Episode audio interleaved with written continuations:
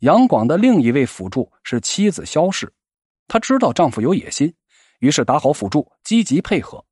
公公不喜欢奢侈，她就勤俭持家；婆婆不喜欢妖娆，她就素面朝天；丈夫要注意影响，她就谨言慎行。没有萧氏的配合呀，就没有杨广的辉煌。他在登基以后，哪怕再荒唐，也始终对萧氏是恭敬有加。所以呀，夫妻和睦的秘籍永远不是感情、厨艺，甚至不是性，而是事业的重合度、孤独时的陪伴呢。杨广的本质啊，其实是一个诗人。六零四年，杨坚俩眼一闭就去了，太子杨广顿时失去了约束，继承皇位和万里江山。彼时，大隋是全球市值第一的帝国，论人口。杨坚留下了八百九十万户，而贞观之治也不过三百万户，直到安史之乱前夕才恢复到这个数字。也就是说呀，唐朝六代帝王也没能干过杨广。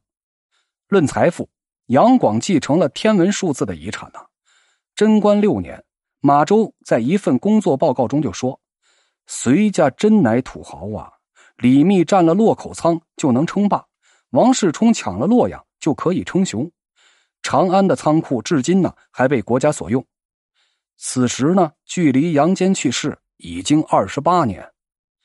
论形势，大隋朝打遍天下无敌手，在文臣武将的苦心经营下，突厥、契丹、吐谷浑都战战兢兢的归顺。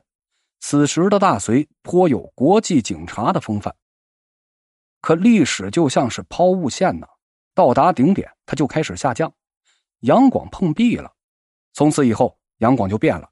他要利用国家丰厚的资源，实现自己伟大的梦想。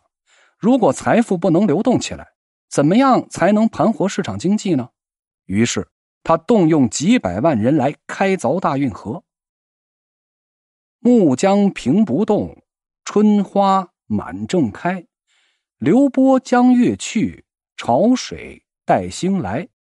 夜露含花气，春潭。荡月辉，汉水逢游女，香川执二妃。这两首《春江花月夜》是杨广在江南时写的，好像是在炫耀，感觉自己棒棒的，心情美美的。于是啊，他亲自去开拓了西方市场。肃肃秋风起，悠悠行万里，万里何所行？横陌筑长城。启台小子志，先圣之所迎。数字万事策，安此易兆生。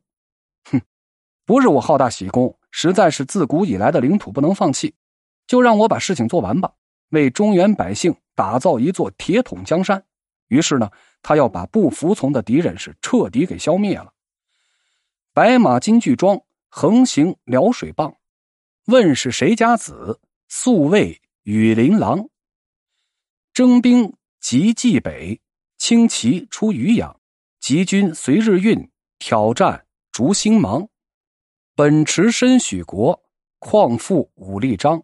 会令千载后，刘毅满其长。六一一年，杨广开启了三征高句丽的大工程。在他的计划中啊，百万大军一旦达到前线，高句丽一定会哭着投降。结果呢？